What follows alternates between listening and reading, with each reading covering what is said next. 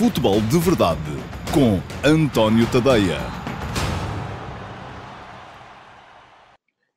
Olá, muito bom dia a todos. Eu sou António Tadeia. Este é o Futebol de Verdade para uh, o dia 17, acho que é 17, tenho que confirmar, exatamente, para dia 17 de junho um, de 2020, um, um, dia em que vou aqui uh, centrar-me sobretudo naquilo que foi ontem o uh, empate surpresa do Flóculo Porto nas Aves contra o último classificado da Liga, mas uh, também uh, naquilo que pode vir a ser hoje a partida desafiadora do Benfica em Vila do Conde contra o Rio Ave e aquilo que têm sido as gentilezas de parte a parte dos candidatos ao título neste, nesta retoma do campeonato.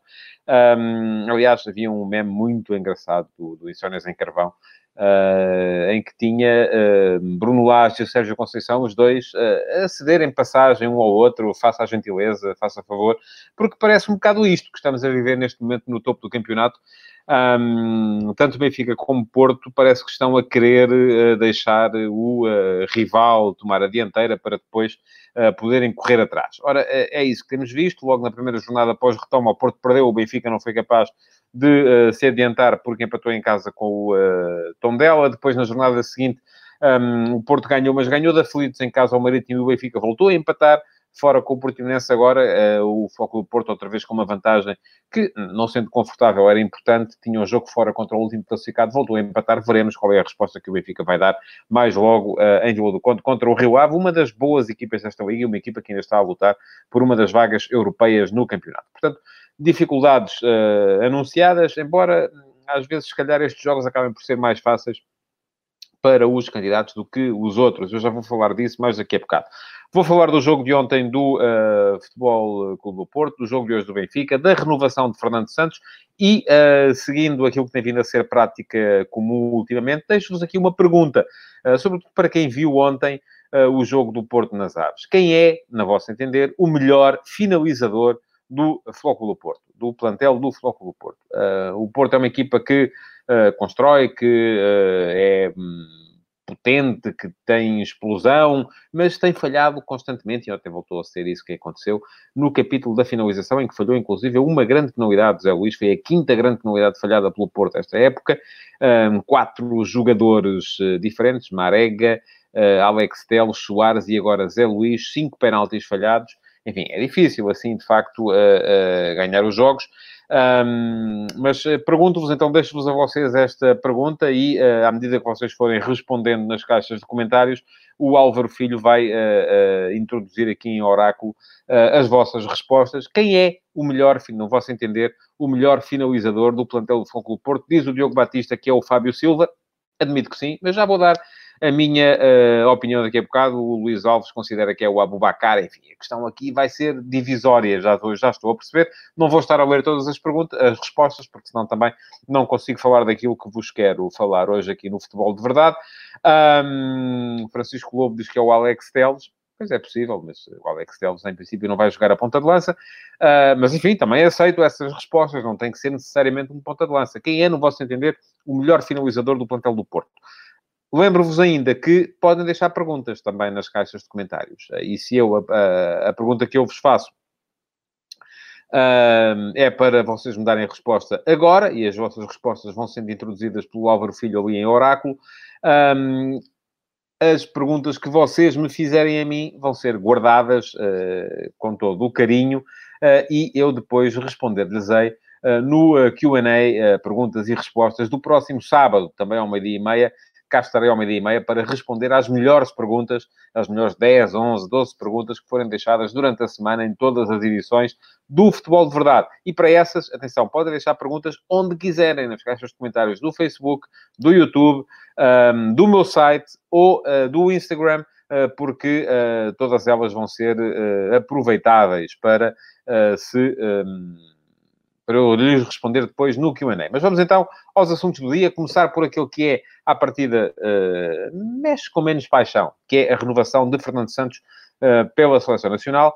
Um, são mais quatro anos de Fernando Santos. Se cumprir o contrato até ao fim, uh, vai ficar até 2024 e isso uh, significa que completará 10 anos à frente da Seleção Nacional. É um recorde, uh, ele já é o treinador com mais jogos, com mais vitórias, enfim, é, vai ser um treinador marcante na história da Seleção Nacional, uh, porque inclusive foi com ele que Portugal se sagrou campeão da Europa, foi com ele que ganhou a primeira edição da Liga das Nações e, um, para já, há aqui várias dimensões a ter em conta quando se fala da renovação de Fernando Santos por mais quatro anos. Primeiro, o facto de Fernando Gomes, presidente da Federação Portuguesa de Futebol e candidato único à reeleição, um, ter decidido avançar com esta renovação antes mesmo das eleições. Enfim, não vejo grande problema nisso, uma vez que uh, ele é candidato único, portanto, tenho a certeza de que vai ser uh, reeleito e vai ficar mais quatro anos à frente da FPF. Segunda questão tem a ver com os contratos de longa duração. Durante muito tempo, e eu acompanho a Seleção Nacional há muitos anos, uh, só para verem, como comentador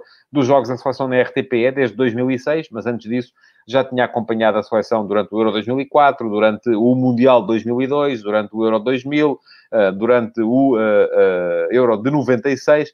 Portanto, há muitos anos que acompanho a seleção e durante muitos anos também foi olhou-se para esta ideia de fazer contratos com selecionadores que nunca deviam ceder a próxima competição. Isto é, um contrato que fosse assinado, por exemplo, agora em 2020, nunca devia suplantar 2022 eh, porque era o próximo campeonato do mundo. E se formos a ver, eh, os últimos selecionadores eh, antes de Fernando Santos, com exceção de Scolari, que foi, foi ele que escolheu ir embora, ir embora para o Chelsea no seguimento do Europeu de 2008, os outros anteriores foram todos despedidos precisamente porque tinham contratos de mais longa duração, isto é, Paulo Bento fracassou no Mundial de 2014, tinha contrato, acabou por ser despedido ao fim de um jogo da qualificação para o, para o uh, Europeu de 2016 e apareceu o Fernando Santos. Antes dele, uh, tivemos também o caso de uh, Carlos Queiroz, que teve aqueles problemas todos durante o Campeonato do Mundo de 2010, problemas sobretudo com as estruturas, enfim, um, e com Cristiano Ronaldo também. E depois desse campeonato de 2010, eh, ele foi suspenso, ficou o Agostinho Oliveira e acabou por entrar o Paulo Bento já a meio da qualificação para o Euro 2012. E antes deles ainda, foi o caso de António Oliveira, que após o fracassado Mundial de 2002, muitos de vocês se calhar não se lembram, ainda eram muito pequeninos, um, uh, mas após o Mundial de 2002, em que Portugal foi eliminado logo no final da, da primeira fase, Uh, António Oliveira também tinha contrato, porque Gilberto Madeira tinha feito contrato até uh, mais à frente, só que acabou por ser também ele demitido. E então, muita gente olha para isto e não gosta que se vejam os selecionadores assinarem contratos por mais do que a próxima competição. Eu percebo a ideia do, do problema. Agora, aquilo que me parece a mim é que Fernando Gomes tem uh, a certeza de que com Fernando Santos a seleção pode não fazer muito bem, mas também nunca fará muito mal. Porque é aquilo que Fernando Santos costuma dizer, é muito difícil ganhar a Portugal. Portugal empata muito, eh, é verdade. Eh, e, por exemplo, fomos campeões da Europa com seis empates em sete jogos, seis empates e uma vitória.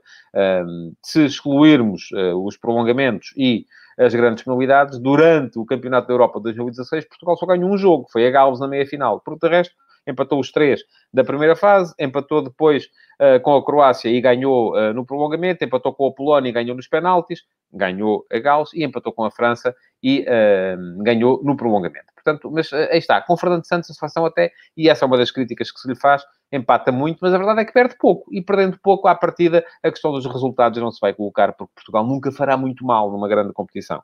Uh, portanto, não vai dar-se o caso, com certeza, de Portugal chegar a uma grande competição e ser eliminado numa primeira fase, que foi isso que custou, por exemplo, os lugares a António Oliveira depois de 2002 e a Paulo Bento depois de 2014. Um, portanto, acho que é relativamente segura a aposta de Fernando Gomes e depois o que há é uma.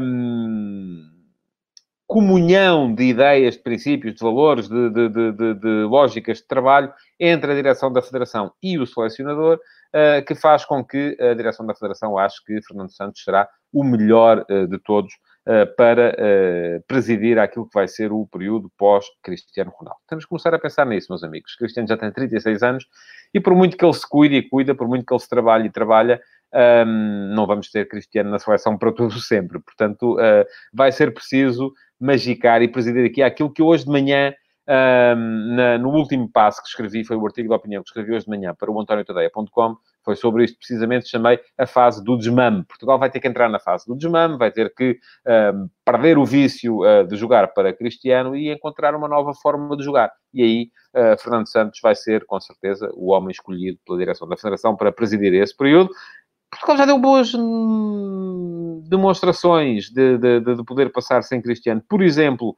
uh, na fase de grupos da Liga das Nações anterior, em que Cristiano não jogou, uh, e até houve muita gente a dizer que Portugal até estava a jogar melhor, precisamente porque não olhava para aquele jogo mais prático que tem com Cristiano. Mas a questão que se coloca aqui é que depois Cristiano dá muito, dá muito jeito, e deu jeito, por exemplo, na fase final da Liga das Nações, uh, sobretudo no jogo da meia-final, em que foi praticamente ele que ganhou o jogo à Suíça. Um, Fernando Santos vai ter que pensar então numa nova forma de jogar, num novo jogar para a seleção, um jogar que não é tão direcionado para o jogo mais direto um, que favorece Cristiano Ronaldo, uh, e, uh, mas vai ser ele que vai lá estar, e eu à partida não tenho uh, nada contra, porque todas as outras críticas que se apontam ao selecionador são críticas de gente que, um, enfim, olha para o futebol numa perspectiva muito clubista. E é sempre isso. Há sempre aqueles que são de um clube e querem que joguem os do seu clube, outros que são do... E, sobretudo, aqueles que são de um clube e não querem que joguem os do clube rival. Ou aqueles que foram formados no clube rival. E então, durante muito tempo, em 2016, eram os benfiquistas e os portistas porque diziam que a seleção só tinha os Aurélios, os jogadores da formação do Sporting. Depois, a seguir, são os Sportingistas e os portistas porque dizem que a seleção uh, não tem nada que ter lá o João Félix, ou não tem nada que ter o Renato Sanches, enfim, porque são os da formação do Benfica. E as pessoas perdem-se muito nisto e acham depois que o selecionador uh, faz a equipa deste empresário ou daquele, no caso de Jorge Mendes, como se, enfim, se Jorge Mendes representa a maioria dos jogadores, claro que tem que ser ele um, a ter mais jogadores em campo, uh, até porque representa os melhores, uh, mas eu acho que Fernando Santos tem, acima de tudo, ele quer ganhar, e é isso que ele, ele, mais do que qualquer um de nós, quererá ser bem sucedido. Pois, se é o homem ideal ou não, enfim, veremos. O, os meses, os anos mais próximos vão mostrar isso. Segundo tema para hoje, o jogo do Porto de ontem. E eu tenho estado a ver aqui as vossas respostas enquanto falo relativamente uh, à pergunta que fiz. Um, quem é o melhor finalizador do plantel do Porto? Já vi aqui muita coisa. Vi Soares, vi Abubacar, vi uh, uh, um elogio à dinâmica que Marega traz à equipa, vi Fábio Silva, vi Alex Teles, diz o Alernet que são todos muito fracos e por isso apostava no mais jovem, que é o Fábio Silva. Sim, é uma, é uma opção. O que é que vimos do Porto ontem? O Porto ontem tinha um jogo, tinha pela frente o último classificado da Liga. Uma equipa do Aves que nos últimos jogos não só perdeu sempre, como perdeu sempre largo, nunca perdeu à justa. Perdeu largo. É uma equipa que já está mais ou menos desenganada, já, uh, já se lhe fez a extrema unção e já muito dificilmente escapará à descida de divisão. É verdade que isso pode libertar os jogadores, pode fazê-los mostrar uh, coisas que, uh, que eles não teriam de outra forma, um, mas era um jogo que o Porto tinha, obviamente, para ser campeão, tinha a obrigação de ganhar, uh, porque é muito melhor. Não é só melhor, é muito melhor. Um, ora, o que é que nós vimos? Vimos um Aves nem sempre muito organizado. Uh, eu acho que chegar aqui e dizer que o Aves teve uma organização defensiva extraordinária seria mentir. O Aves teve uh, uma amontoação defensiva mais ou menos bem organizada. enfim, Apareceu com uh, três uh, defesas centrais, como é de supor que vão fazer quase todas as equipas que vão defrontar o Fogo do Porto aqui até a final. Dois laterais que encostavam muito atrás, portanto era uma linha de cinco, sempre a defender. Três médios muito encostados aos três centrais. Uh, e qual é que era o objetivo principal de Nuno Manta Santos? Meter a equipa atrás, tirar ao Porto aquilo que é uma das suas principais armas, que é o ataque à profundidade. Se formos a ver, muitas vezes aquilo que o Porto faz uh, é fazer uma, uma, meter a bola dentro e depois disso tentar explorar uh, o espaço nas costas da defensiva, aproveitando a explosão uh, e as diagonais de Marega, por exemplo, mas uh, Soares também é forte nisso, uh, Zé Luís menos, Zé Luís é um jogador que vem mais à procura de espaço entre linhas um, e que faz mais desmarcações de apoio do que desmarcações de ruptura. Mas, um, de qualquer modo, o Aves, colocando-se muito atrás, tirou ao Porto essa possibilidade, a possibilidade de fazer o tal ataque à profundidade. Depois concentrou muito os, seus jogadores no espaço interior, uh, dando ao foco do Porto, ou prevendo que o Porto ia apostar muito nos movimentos interiores dos seus jogadores. Não jogou Marega, por acaso, mas jogou Corona. E Corona fez as mesmas movimentações que Marega costuma fazer, da direita para dentro, um, pedindo depois o Porto ao Otávio que fizesse movimentações inversas, do, de dentro para a direita. Um, e isso é muito aquilo que é o jogar do Porto, tem sido quase sempre assim. Acontece que o Porto, tendo muito espaço para projetar os laterais, tinha à esquerda o Diogo Leite, que não foi assim tão ofensivo como se calhar seria se fosse um lateral uh, de rotina, e teve à direita o uh, Tomás Esteves, que ele sim Uh, atacou bastante, apareceu sempre uh, como mais um no ataque. E pergunta-me aqui o Dragão 24-25 um, que, o que achei da prestação de Tomás Esteves ontem. Gostei. Acho que é uma alternativa muito válida para aquela posição no, na equipa do Futebol do Porto. Um, mas a verdade é que o próprio Tomás Esteves também não foi capaz uh, de criar os desequilíbrios que a equipa precisava. Isto porquê? Porque o Aves dava ao Porto os corredores laterais, mas o Porto depois aquilo que podia fazer era muitas vezes cruzar, só que aí faltava a tal questão que eu tinha vindo a falar, que eram os finalizadores. Ora, uh, o Porto de facto não está forte em termos, nem em termos de finalização, nem em termos de criação. E a que é que se chama criação no futebol? Criação é um, a zona, é, é, aquilo que se faz uh, na tal zona do último passe, é, é, ou no momento do último passe, é ser capaz de criar o tal desequilíbrio uh, antes do momento da finalização. E aí o Porto também não foi forte, uh, nem por dentro nem por fora. Um, é verdade que criou muitas situações de finalização, e eu não tenho aqui, por acaso, as estatísticas do jogo à mão, mas foram, salvo erro, 20, 23 ou 24 situações de sinalização, uh, incluindo oito delas, uh, se não me engano, estou a citar isto de memória, dentro da área, e, portanto, o Porto tinha a obrigação de ter feito mais, uh, ter feito golos. Foi isso que não conseguiu fazer e que, por isso mesmo, deixou que o jogo ficasse 0 a 0. a oportunidade máxima foi mesmo a grande penalidade, um, e posso dizer-vos também, porque é isso que eu acho, que para mim aquele penalti não faz sentido nenhum. enfim, o guarda-redes sai, só a bola. Eu já vi, e às vezes passa em claro, é verdade. E o Porto aqui há tempos, eu ainda ontem na RTP3 soube isso. O Porto aqui há tempos teve um jogo até no Dragão, em que deveria ter tido uma grande penalidade, uh, por causa de um lance deste, em que o guarda-redes sai para socar a bola, falha a bola e soca a cabeça do avançado. Penalti, como é evidente. Ontem não foi isso que vimos. E eu acho estranho primeiro que o Carlos Cícero tenha visto ali falta e depois que o, que o VAR também tenha visto ali falta. Um, porque, na verdade, não houve, uh, do meu ponto de vista, pelo menos, e também já tive a oportunidade de passar, já o disse ontem também na RTP, e um, tive a oportunidade de passar os olhos pelos uh, especialistas em arbitragem que uh, escrevem pelos jornais nas edições da manhã de hoje e a unanimidade, se, se, se não há unanimidade, porque eu posso não ter visto todos, há pelo menos uma larguíssima maioria uh, a dizer aquilo que eu acho também, é que não havia razão para, para grande penalidade. Mas, enfim, ela foi marcada, uh, não foi concretizada, Uh, e acabou por ficar o jogo no 0 a 0, precisamente porque o Porto não teve capacidade nem na criação nem na finalização. E aí, de facto, eu acho, de todos os finalizadores que o Porto tem, ainda assim, do meu ponto de vista, o melhor de todos é Soares. é aquilo que eu acho. Soares é bom no ar, finaliza bem, uh, se estiver, sobretudo se estiver num bom momento. Admito que Fábio Silva possa vir a ser melhor, admito perfeitamente isso, mas ainda não vi suficientemente Fábio Silva para isso. Não sou, enfim, gosto muito de futebol, mas não, não, não, Fábio Silva ainda não teve uh, os minutos suficientes na equipa principal para que eu possa ter um juízo fundamentado a, a respeito daquilo que ele pode trazer em termos de finalização. Um, mas uh, com certeza que uh, o Sérgio Conceição saberá, uh, porque treina com ele todos os dias, porque o vê todos os dias, porque Sérgio Conceição, como treinador do Porto, há de ter acesso a todos os jogos, ter acesso e ter também a necessidade de ver a todos os jogos da equipa B, da equipa de sub-23, sub-23 não, que o Porto não tem, mas da equipa de sub-19, que foi campeão da Europa na época passada, e é precisamente nessa equipa de sub-19 que cada vez mais começam a aparecer talentos que de que o, a que o Porto terá de recorrer, porque aquilo que se está a ver é uma equipa que está a estagnar em termos de uh, processo criativo.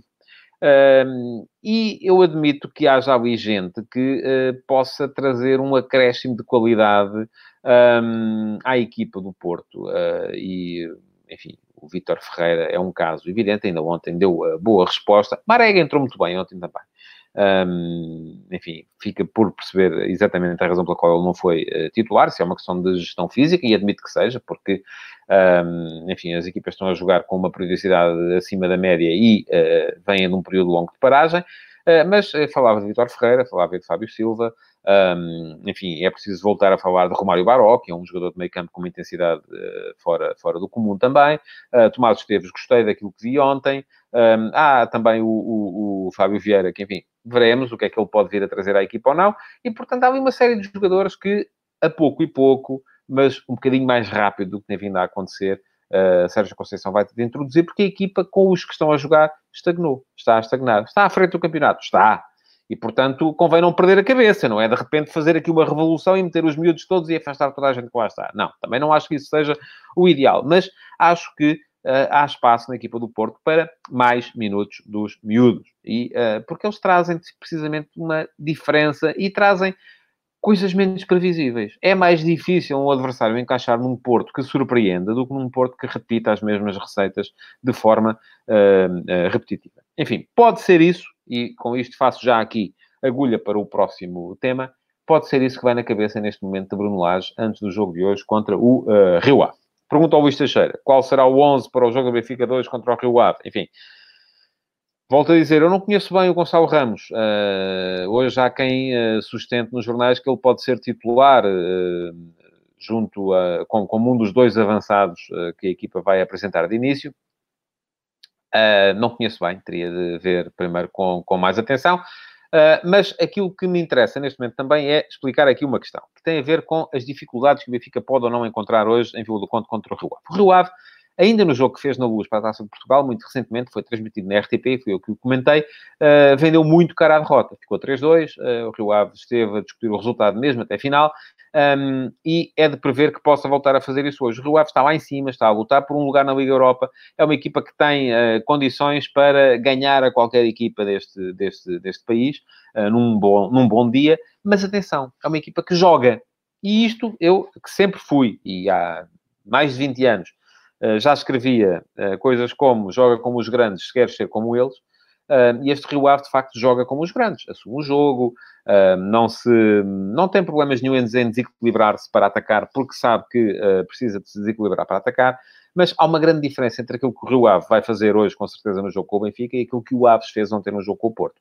É que o Aves ontem não saiu, do, do, do não saía, o Aves para atacar saía muitas vezes em bola longa à procura da exploração dos, dos corredores laterais por parte dos dois um, avançados, o Pedro Soares e o Mohamed, uh, que caiu muito nos corredores laterais, à espera que depois o uh, Zidane Banjaki aparecesse como, uh, um, como finalizador.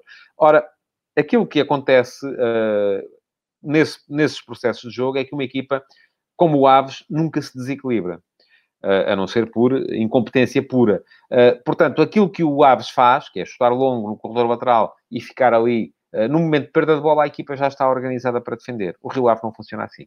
O Rio Ave é uma equipa que constrói desde trás, que começa a criar desequilíbrios desde trás, que por isso mesmo é ofensivamente muito mais forte do que foi o Desportivo das Aves, mas ao mesmo tempo também, no momento de perda de bola, fica muito uh, exposta em transição defensiva. E já se sabe que tanto o Porto como o Benfica são equipas muito fortes no momento contrário, que é o momento de transição ofensiva. O principal problema para o Benfica e Porto é que muitas vezes não lhes permitem jogar em transição ofensiva, porque é aí que eles são mais fortes. Uh, ora, contra uma equipa como o Aves, um Porto tem que jogar sempre em organização ofensiva. Isto é, tem o adversário lá plantado e tem que ser capaz de lhe dar a volta. Hoje, contra o Rio Ave, aquilo que se espera é que o Benfica apanhe um adversário uh, que queira também jogar, que vá à procura do golo, que queira fazer golos com, e que os outros argumentos. É claro que o Aves também queria fazer golo, só que nunca envolvia mais do que três homens nesse, nesse processo. Um, o Rio Ave vai fazê-lo e por isso mesmo também, uh, se calhar, tem mais probabilidades de fazer golos do que teve o Aves ontem, que fez zero, uh, mas ao mesmo tempo, uh, uma perda de bola, uma má decisão, um mau passe, vai deixá-lo exposto a momentos de transição ofensiva que o Benfica pode aproveitar. Portanto, o jogo é mais difícil, é contra um adversário mais difícil, mas ao mesmo tempo tem nuances estratégicas que podem torná-lo mais fácil. e eu acho que o, o, Bruno Lage estará, com certeza, à espera disso, à espera, até porque conhece muito bem o Carlos Carvalhal, já foi adjunto dele, um, tem o irmão uh, na equipa técnica do adversário, uh, portanto, conhecerá muito bem a forma de pensar da equipa técnica do Rio Ave e saberá muito bem aquilo que vai apanhar uh, pela frente e aquilo que eu espero hoje é um Benfica que já vai ter que improvisar muito no setor defensivo, porque não vai ter Jardel, não vai ter André Almeida e não vai ter Grimaldo, portanto, três dos quatro titulares no setor defensivo não vão lá estar. Um, com certeza vamos ter Tomás Tavares à direita, vamos ter Ferro a jogar ao lado de, um, de Rubem Dias no meio, vamos ter Nuno Tavares à esquerda, portanto, uma defesa particularmente jovem.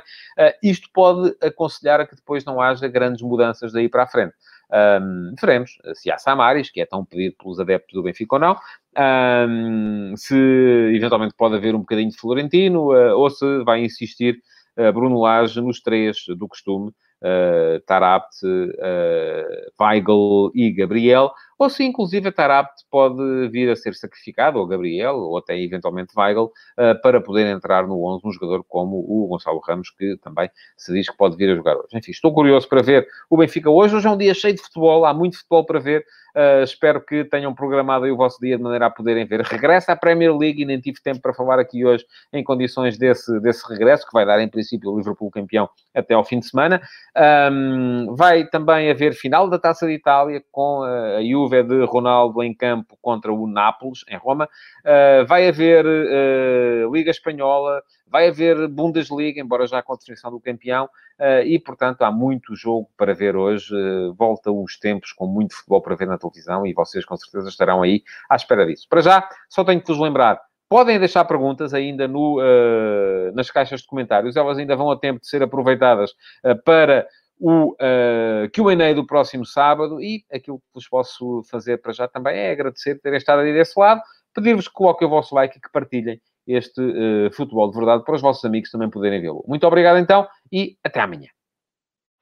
Futebol de verdade, em direto de segunda a sexta-feira, às 12h30